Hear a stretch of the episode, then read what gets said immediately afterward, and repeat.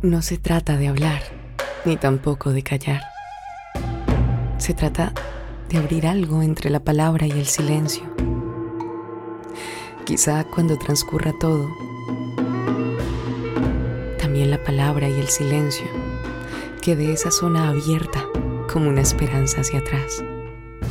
Y tal vez ese signo invertido constituya un toque de atención para este mutismo ilimitado donde palpablemente nos hundimos.